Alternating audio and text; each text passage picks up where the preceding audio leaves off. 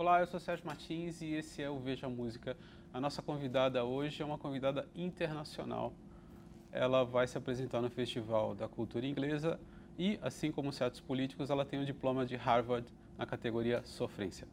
Hoje a gente recebe Duda Beats. É isso? é isso aí. Você é PhD em sofrência, inclusive internacional, né? Isso, internacional. Peguei meu diploma lá em Harvard, entendeu? E aí quem quiser se tratar comigo já tá tudo certo, tá lá, escrito. Uma das coisas que, que, que, que mais me interessa quando a gente conversou é que assim, você decidiu fazer um disco depois passar por um retiro espiritual. Isso. Como é que é isso? Cara, foi muito transformador esse retiro para mim, né? O retiro se chama Vipassana. Para quem quiser fazer, eu super aconselho. É um retiro que você passa 10 dias em silêncio, assim, e começa, como você fica meditando muito tempo, né? Você acaba limpando tanto a sua mente que vem coisas assim da sua infância, lembranças que você nem lembrava que existia na sua cabeça. É muito louco. E, e nesse retiro, né? Eu me lembrei no terceiro dia de retiro, que é o terceiro dia que você está lá aprendendo a primeira etapa da meditação. Eu me lembrei de uma promessa que eu fiz a mim mesma quando era criança, de que eu iria ser médica para poder comprar a fazenda que meu pai tinha perdido.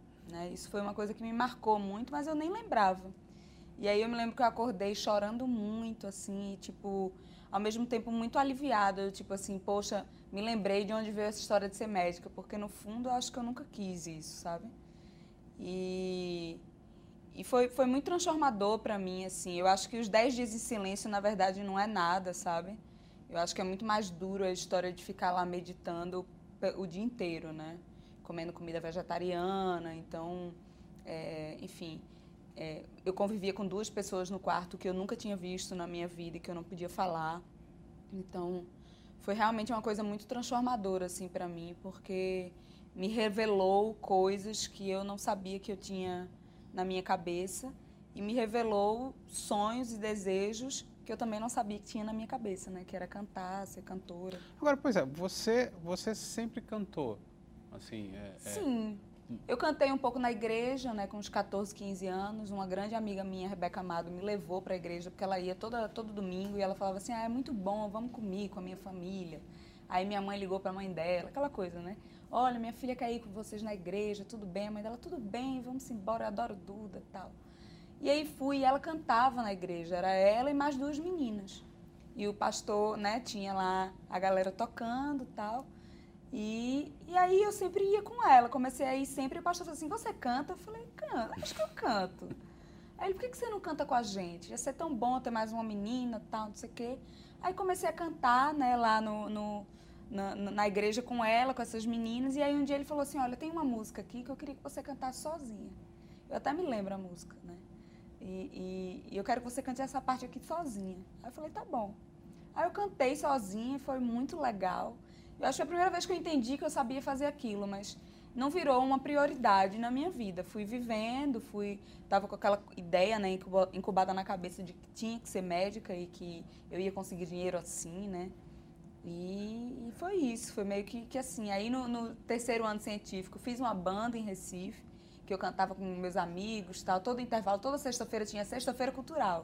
Então tinha um palquinho lá montado com os negócios e toda, toda sexta-feira a gente cantava uma música, né? Aí cantava o Rapa, Cláudia Leite, Ivete, todo mundo. E eu acho que foi aí que eu, que eu meio que fiz assim, putz, eu queria fazer isso. Mas também deixei pra lá. Fui morar no Rio, terminei o terceiro ano lá, não passei né, em medicina lá, fui morar no Rio para tentar medicina no Rio. Aí passei sete anos né, tentando medicina, querendo ser médica. E acabou que não fiz nem medicina, é, nem naquele momento me dediquei à música. Fui fazer ciência política. Hum. Muito louco. Muito louco isso, porque queria ser advogada no final das contas, mas não queria também não. Comecei a puxar matéria de direito, achei chatíssimo. Falei, meu Deus, eu não sei quem aguenta isso. Muito chato, muito chato. Direito administrativo, nossa senhora. Aquilo é para desistir daquela profissão.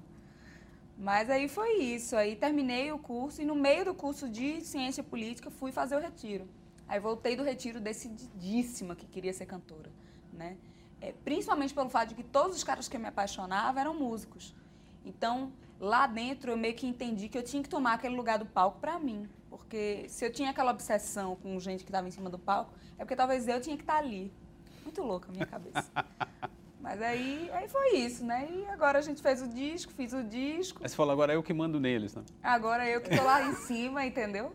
E eles estão embaixo dizendo que eu sou diva, maravilhosa. Eu fico, obrigada. Porque é isso mesmo, né? É a vida dando as voltas aí. O disco de estreia do Da Beach é um dos discos mais gostosos que eu vi nos últimos tempos, né? em que tem uh, reggae, tem um pouco de arrocha, tem um pouco de música eletrônica, em que ela conta todos os dissabores amorosos dela.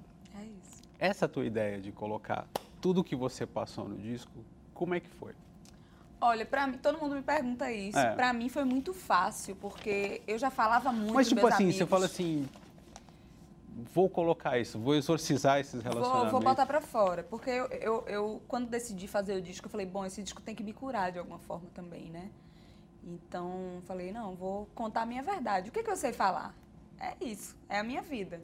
Eu não tinha como falar, tipo, desce, sobe, vai até o chão. Não era isso que eu vivia, entendeu? Naquele momento. Nem vivo hoje também. Nunca fui no baile funk, adoraria. Mas, assim, era, é isso, tipo... Eu botei ali o que realmente era a minha verdade. Eu acho que é por isso que muita gente sente empatia pelo meu disco. Porque é tão honesto, não tem ninguém que nunca sofreu de amor, né? E para mim foi muito fácil, porque eu enchi o saco dos meus amigos contando a mesma coisa. Eu chegava no lugar e falava, meu Deus, o cara não tá me olhando. Aí meu amigo falava assim, Eduardo, pelo amor de Deus, muda essa fita, sabe? Você tá num looping eterno. E eu ficava, ai não, como é que pode? Mas rolava uma coisa assim, puta, lá vem ela, Lá vem Eduarda. Ninguém aguentava mais. Ninguém aguentava. Inclusive Tomás, que é meu namorado, não aguentava mais, porque ele é meu amigo de desde Ou seja, ele decidiu anos. namorar com você justamente para não é, ouvir mais essas é, histórias. Né? Ele até brinca assim, assim, ah, você ficava com o disco arranhado, eu tive que fazer um disco novo pra você. é, entendeu? Mas era, era meio que isso, assim, eu era, eu era a chata do rolê. E, e, eu sempre saía, né, junto dos meninos que eu gostava, tava junto, sabe? E eu sempre tava com aquela carinha do tipo, você não vai ficar hoje comigo? Eu tô tão bonitinha aqui. E não ficava, não. E eu tinha uma cota. Depois eu descobri que tinha uma cota. Duda Beach era. Duda Beach que não era, não. Era Darda Bittencourt, era uma vez por mês só ali. Para um deles era uma vez só por mês. Não podia ser sempre, porque senão eu ia ficar louca, achando que eu estava namorando.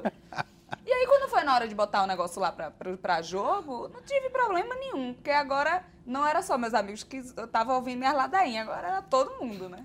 Eles se reconhecem, não? Os personagens das suas letras se reconhecem? Ele... Já te ligaram falando, essa é pra mim, não? Te, teve um que me ligou e falou assim, ah, egoísta é pra mim. Eu fiz egoísta não, mas todo carinho é. Aí ele, nossa, todo carinho é. Eu fiz, é, todo carinho. Agora eu fico feliz com, com isso aí que eu fiz pra você, tá bom? Eu, eu tenho uma letra que eu acho sensacional, que é a Back to Back. A Back to Back tem alguma referência a Amy Winehouse? Tem.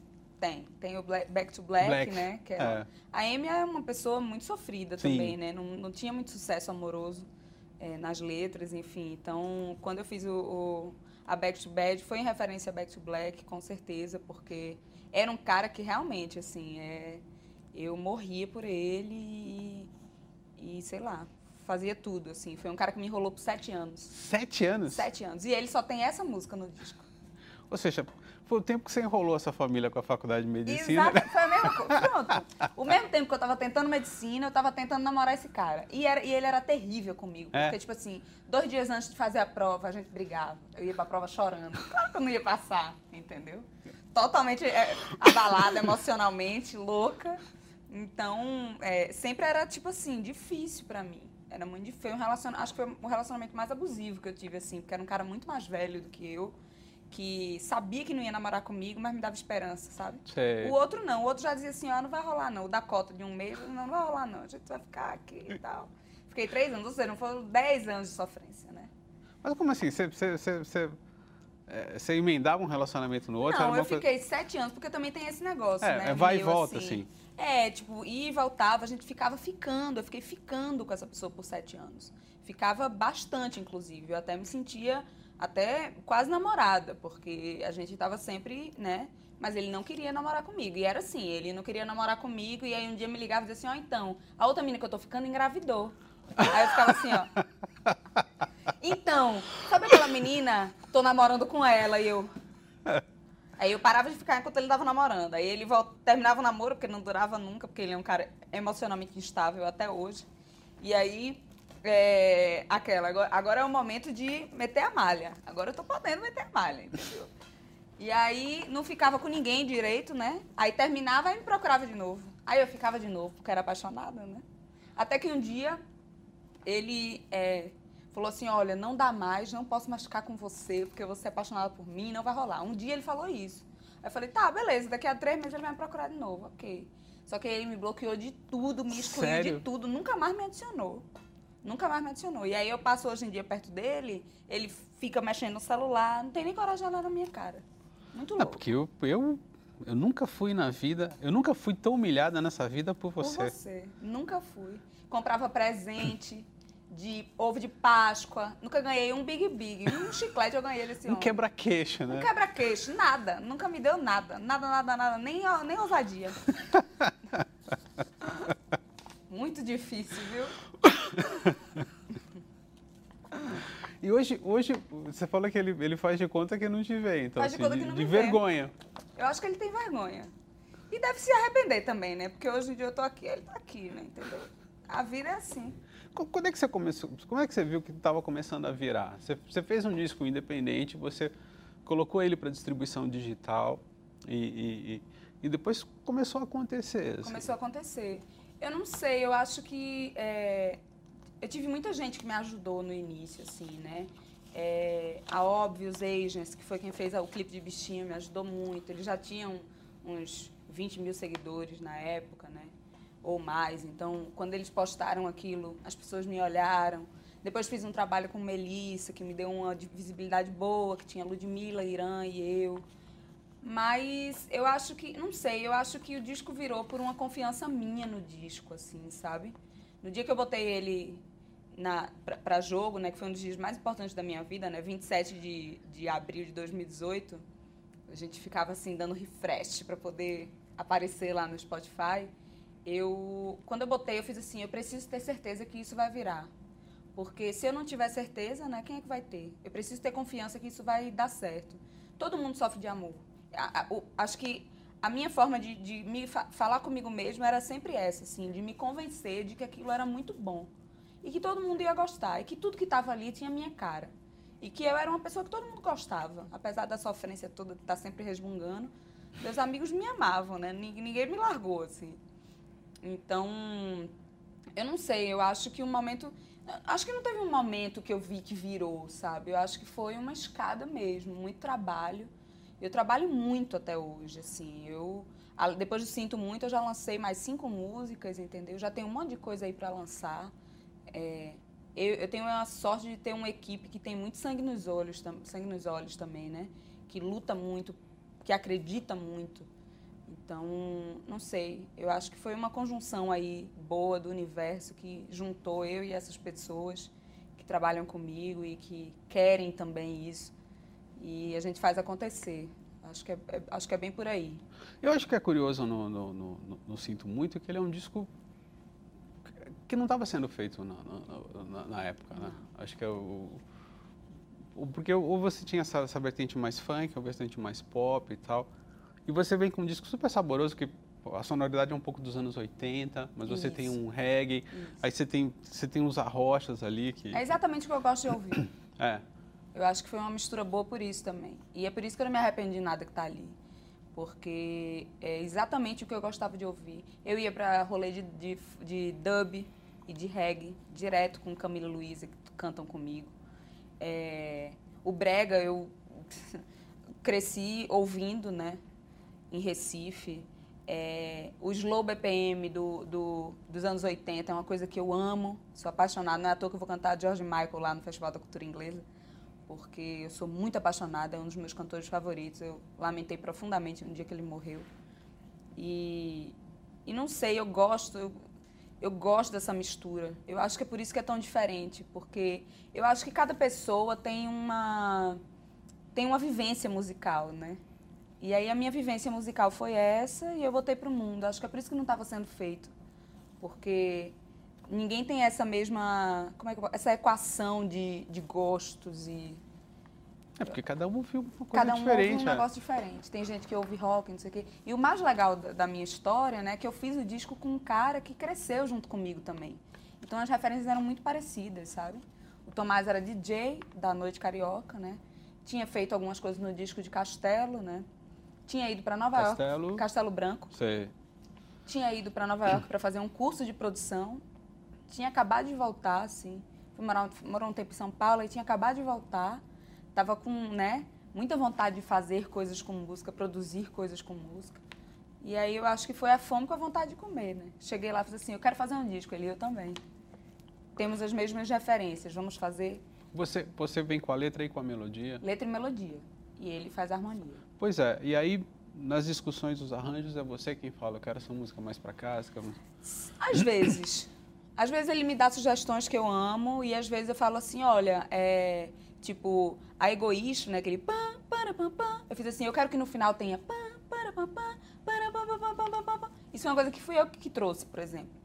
Mas tinha muita coisa que ele trazia. Tinha música minha que eu cantava de um jeito. Pra mim, a bichinho, o refrão da bichinho, é, Ei, meu bem, com esse sotaque você me deixa louca. Isso pra mim era o refrão. Ele falava, não. O refrão é, eu nunca senti desapego por ninguém. Porque isso é o que todo mundo vai cantar junto. E eu fazia, não. E tava pra certo. mim é. E, e- e ele, e ele até tem. A bichinho, por exemplo, ele mexeu na estrutura da música. Era o contrário, ele botou ali, fez, não, isso daqui é pré-refrão, isso daqui é o refrão. Então, ele é compositor também das minhas músicas, porque ele é.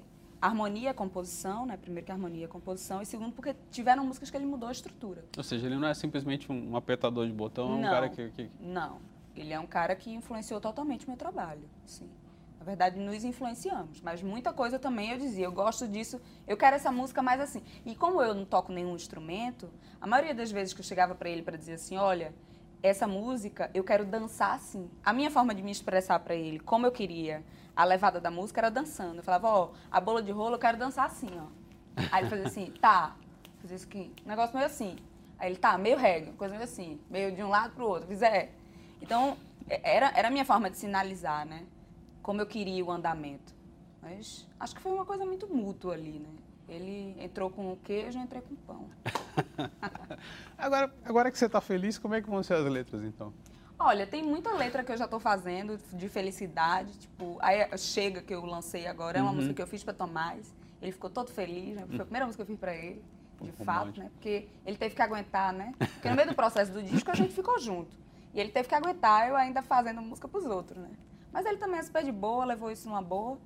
E aí, agora no, agora no segundo disco vai ter sofrência ainda, porque foram 10 anos de sofrimento, né? Imagina. Você acha que 10 músicas vai Tem um dar monte de conta? coisa. Tem um monte de coisa.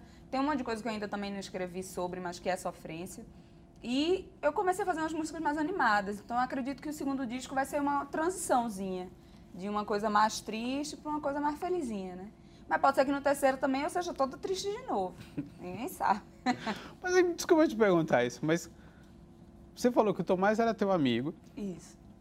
e agora vocês estão namorando. Aham. Como é que aconteceu? Ele simplesmente chegou e falou assim, pô, será que você não, não vê que eu gosto de você? Ou, É, foi uma coisa meio assim. A gente, eu comecei a ir direto na casa dele, porque o estúdio é na casa dele, que hoje em dia eu moro lá. A gente tá morando junto. E eu comecei a ir sempre e tal, e eu, eu sempre ia com várias ideias, e ele começou a me enxergar de uma forma diferente, né? Com a admiração. Admiração uma amiga que ele fazia tempo que não tinha, porque eu estava sempre triste, né? E aí depois que eu voltei do retiro, eu voltei outra pessoa, assim, né? Também. Isso também ajudou nesse, nesse amor dele, assim, por mim. É, ele me viu de outra forma, ele começou a me admirar. E no início, quando ele me dizia que queria ficar comigo, Dudu, tô... ele, ele um dia me puxou no canto e falou assim, então, eu gosto de você. Eu nunca senti isso por ninguém, porque ele era o pegador do Rio de Janeiro, já pegou todo mundo. E eu não, eu era a menina que sofria pelos amigos dele. Aham. E aí, muito louco. E aí ele falou, não, eu gosto de você. Eu ficava, não, você não gosta de mim, não. Você sente admiração por mim, porque a gente é amigo, você tá vendo que eu faço um negócio legal, não tem nada a ver. Ele, não, cara, eu gosto de você, eu tô me apaixonando por você. Eu ficava, não, não tem nada a ver, a gente é amigo, imagina. Ficar com amigo, não, meu irmão já. E aí teve um dia que ele me ligou e fez assim, olha, o negócio é o seguinte, já que você não vai ficar comigo, eu vou esquecer você. Aí eu falei, ok. Aí desligou o telefone, aí eu fiquei assim, ele vai me esquecer. Como assim ele vai me esquecer? Aí minha irmã tava lá em casa na época, eu falei, mas rapaz, Tomás agora deu checkmate, disse que não vai mais gostar de mim não. Aí ela falou assim, cara, você tá, tá dando bobeira. Tomás é um cara foda, muito legal, tipo, te ama. Vocês estão fazendo um disco juntos, você é louca. Pra mim, você é uma louca, assim. Tá gostando de quem não gosta de você, chega de repetir esse padrão. Aí eu dormi, acordei no outro dia, fiz assim, cara, tudo que eu mais queria era que os caras que eu era apaixonada me dessem valor. Por que, uhum. que eu não vou dar valor pro meu melhor amigo, irmão, sabe? Gente boa demais incrível, grande parceiro, por que, que não? Aí liguei para ele e falei assim, olha, vamos tentar. Aí ele, é mesmo? Eu falei, é, vamos tentar. E aí a gente não se largou nunca mais. Tipo assim, fiquei apaixonada, cada dia sou mais apaixonada. A gente dorme separado, a gente já fica sentindo falta um do outro, que ontem eu vim mais cedo para São Paulo, né? E ele chega hoje. Então a gente já fica se sentindo falta, assim, é muito louco. Agora você tem uma preocupação também muito grande com, com, com estética, com moda, né? Muito. Uh, quando a Duda Beat nasceu, ela já nasceu com esse figurino ou você, você foi aprimorando? Fui aprimorando, né? Assim, no início, é, eu tive muita ajuda de, de, um dos meus diretores de clipe, né? O Narciso e o PJ, que era, enfim, o namorado dele. E eles me ajudaram muito, mas a, a vibe deles era muito anos 80, né? Que eu amo, assim, tô bem, Sim. inclusive, hoje. É, eu amo demais e tal, fui aprimorando. E aí, no meio desse um ano, né, que tem um ano que eu, tô, que eu, tô, que eu fiz o disco, no meio desse um ano eu encontrei um ser de luz aí, que se chama Le Portos. E Renata Brasil eu já conhecia há muito tempo, que, que me maqueia normalmente. E aí a gente está construindo junto uma nova era de Duda Beat, né? Se a gente começou a turnê para o mundo ouvir agora, que é uma turnê onde tem, sinto muito, meus últimos lançamentos, esteticamente eu estou caminhando para um novo momento, assim, né? Mas eu gosto de trabalhar com eles porque para eles não tem muita regra na moda, não tem muita, sabe? Se eu acho uma coisa engraçada, eu uso mesmo, a gente gosta de usar. Tô com a meia cheia de coração hoje, que tem tudo a ver comigo, é. sabe? Então, é isso. Tem, tem, tem um diálogo muito franco e muito aberto entre a gente, assim. Se eu não gosto, eu não gosto. Se eu gosto, eu gosto. Isso aqui vai ser bom para fazer show. Esse salto, não, não dá para fazer show. Então, a gente tem... Tá, estamos construindo junto, mas eles me trouxeram muitas coisas, assim. A Duda de hoje em dia é... Eu acho que está bem mais trabalhada na moda e bem mais imersa nesse mundo da moda, né? Por muita culpa deles, assim, do que é do, do início. Você estava falando, quando a gente se conheceu, você estava falando da apresentação do Lola Palusa, que foi a tua primeira, a primeira apresentação coreografada. Isso. foi isso? isso. É, como é que está funcionando isso agora? Nos shows ou foi só pro, pro, pro Lola Palusa? Olha, até agora a gente não tinha conseguido, não, não conseguiu repetir, levar bailarinos, porque é, quem sabe, né, quem, quem, quem todo cantor sabe, que nem sempre o contratante pode é. levar todo mundo, tipo, até lugares muito longe, onde a passagem é muito cara, não dá para levar. É, então, a, eu ainda não consegui repetir, vou conseguir repetir agora no show do, do festival, né? Sim. Da, do da Cultura, Cultura Inglesa. Inglesa Festival. E eu estou super feliz com isso, porque eles vão estar em cima do palco comigo. A coreografia que eles montaram é linda, sabe? Tipo, tem passos que eu faço com ele, mas muito pouco, né? Porque também era uma preocupação minha não ser a, a, a dançarina cantora, ser a cantora dançarina. Sim. Né? Que dança de vez em quando, mas depois deixa com eles porque eles que são especialistas nisso, né, de fato. Mas fiz essa apresentação no Lola, foi lindo, eles dançando junto. E agora eu vou conseguir repetir de novo, ao vivo. Estou super feliz. Vai ser transmitido ao vivo? Vai pelo... ser transmitido ao vivo pelo Multishow. Primeira vez que eu vou ter uma transmissão de fato, então imagine a minha cabeça, minha responsabilidade de entregar um show bom, de cantar direito, né? É. Mas é isso, eu estou animada, vou fazer sempre que eu entro no palco, eu tenho um ritual meu, quer dizer assim, é mais um trabalho. Vou fazer esse trabalho que eu sei fazer, tá tudo certo. Agora, você falar em responsabilidade, é, é, eu te vi no trio elétrico da Ivete Sangalo, no, uhum. no carnaval. Para mim, foi uma das maiores manifestações de coragem que eu, que eu posso ver de uma pessoa, que você pega o quê? 100 mil, 200 mil pessoas ali na, na, na avenida. E você foi na boa, não tremeu, né? É, Aparentemente. Eu, é, é, por dentro tava aquela é. coisa, né? Mas aí é isso, é isso que eu tô te falando. Eu respirei no mais um trabalho, vai dar tudo certo. Ivete está comigo, ela vai segurar minha mão. Ela tinha feito isso uma vez já, né? A gente já tinha se apresentado juntas em Recife, numa festa chamada Segura Seringa, que ela tinha me convidado. E aí a gente só no, no, no dia do trio lá, eu falei, cara, vai dar tudo certo. Ela é minha parceira, tá comigo e ela me tranquiliza muito também. Então, foi muito de boa, assim, pra gente. Até minutos antes eu não sabia direito a música que eu ia cantar, eu achei que ia cantar Eva na hora e bichinho. Ela, não, escolha outra, você já cantou Eva comigo? Eu falei, tá, então deixa eu pensar, me abraça. Que é aqueles pagodes, é, axé romântico dela, né? Desculpa, axé romântico. Que ela fazia antigamente, que tem tudo a ver comigo, né? Aquela coisa, né? Me abraça, me beija, me chama de meu amor. Eu uhum. falei, não, vamos embora nessa, que essa daí eu tô segura para cantar. E é muito incrível que a gente ia comentar sobre a generosidade dela, né? Muita, muita. É uma das grandes artistas que eu mais sinto é, carinho de mãe, assim. Eu sinto de Ivete um carinho de mãe, um cuidado.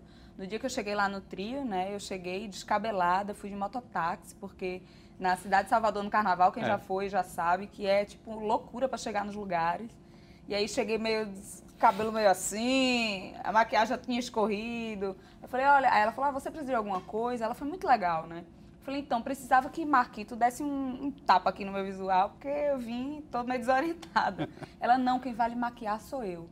E eu achei aquilo de um cuidado tão grande, sabe? De um amor, amor de mãe mesmo, certo. não. Me maquiou, botou cílio postiço, aprendeu o meu cabelo, sabe?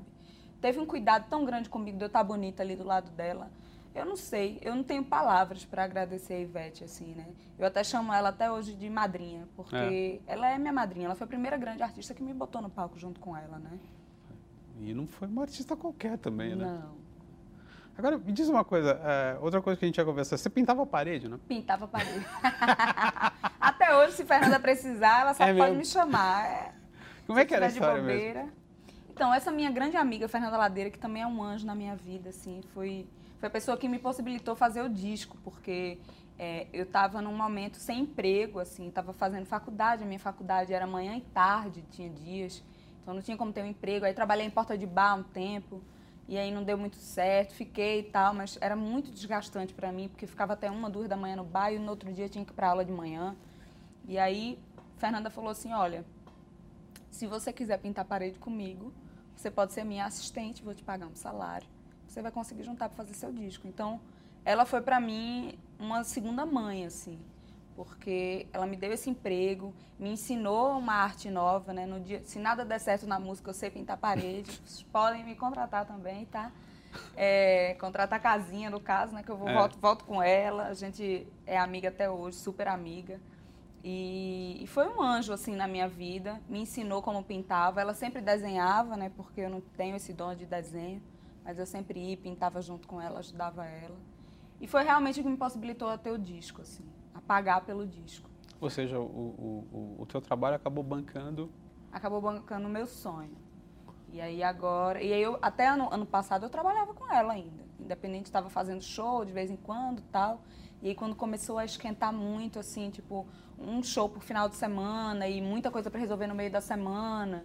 Aí eu falei, amiga, não tô dando conta. Tipo, tá muito cansativo para mim, tem dias que eu preciso dormir, sabe?